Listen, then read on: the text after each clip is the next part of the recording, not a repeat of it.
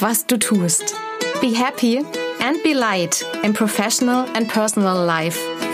Ich bin Janina Pernsoth und ich freue mich, dass du dir meinen Podcast anhörst.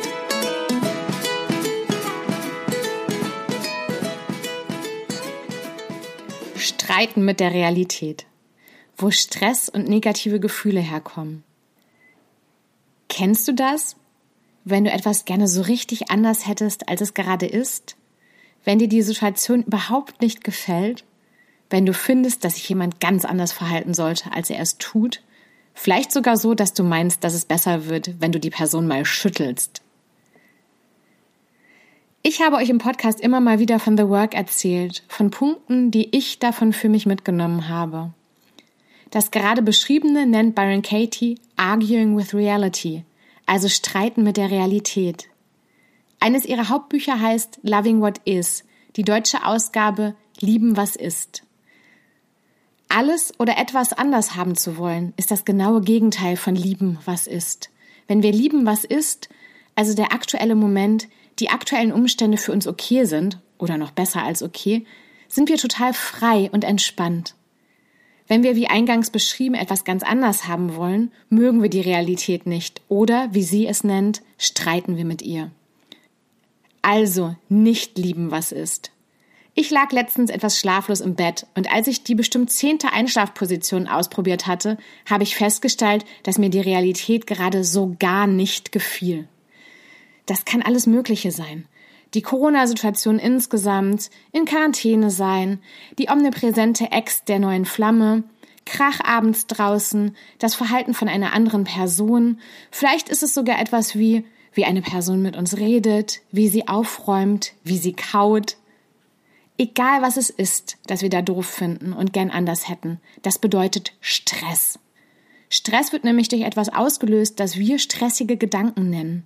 Und stressige Gedanken sind die, die wir haben, wenn wir mit der Realität streiten. Klingt vielleicht erstmal verwirrend.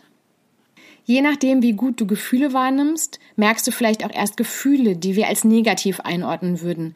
Irritation, Wut, Traurigkeit, Verzweiflung, Angst, um nur ein paar Gefühle zu nennen. Vielleicht merkst du, dass du dich aufregst, genervt reagierst oder dich energielos fühlst. Eine andere Ebene, um die Existenz dieser stressigen Gedanken wahrzunehmen, ist dein Körper. Vielleicht ist er angespannt, du bekommst Kopfschmerzen oder beißt die Zähne aufeinander. Oder du nimmst einfach wahr, dass du etwas, was gerade da ist, gerne anders hättest. Das Blöde daran ist, dass wir uns noch so sehr aufregen können. In dem Moment selbst ändert sich die Realität nicht. Was ist, ist. Worum es bei The Work nicht geht, ist, dass wir in etwas verharren und es nicht selbst ändern können. Wir können so gut wie immer eine Entscheidung treffen. Viel leichter ist es aber, wenn wir nicht gleichzeitig im Stress sind. Und ein erster Schritt dafür ist die Wahrnehmung. Was stresst uns denn überhaupt?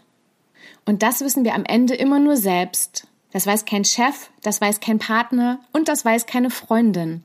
Das können wir nur selbst herausfinden, wenn wir uns die Zeit und Ruhe und auch Stille dafür nehmen, uns selbst zuzuhören und reinzufühlen. Vielleicht denkst du dir jetzt, ist ja blöd, wenn ich nur weiß, was mich stresst, dann ist es ja immer noch da. Das hilft mir doch nicht. Ja, im ersten Schritt ist es immer noch genauso da, wie es vorher war. Ich bekomme aber mehr Klarheit darüber und mehr Bewusstsein über mich selbst. Und was dabei total hilft, ist das, was ich immer Entdeckerlaune nenne. Am besten ist die, aha, wenn er das und das macht, ärgert mich das, das ist ja interessant, Haltung. Und darum geht es erstmal auch nur, um das Wahrnehmen und dich selbst besser kennenzulernen. Und manchmal hilft das sogar schon dabei, dass es zwar noch genauso ist wie vorher, aber irgendwie auch nicht. Also der erste Schritt, um mit Stress umzugehen, ist herauszufinden, was dich überhaupt stresst. Wenn du schon ein bisschen mehr machen willst, kannst du das, was du da herausfindest, sogar schon mal aufschreiben. Und was wir damit dann machen, erzähle ich dir in der nächsten Folge. Ich wünsche dir eine spannende Reise in deine Gedanken. Be happy and be light, deine Janina.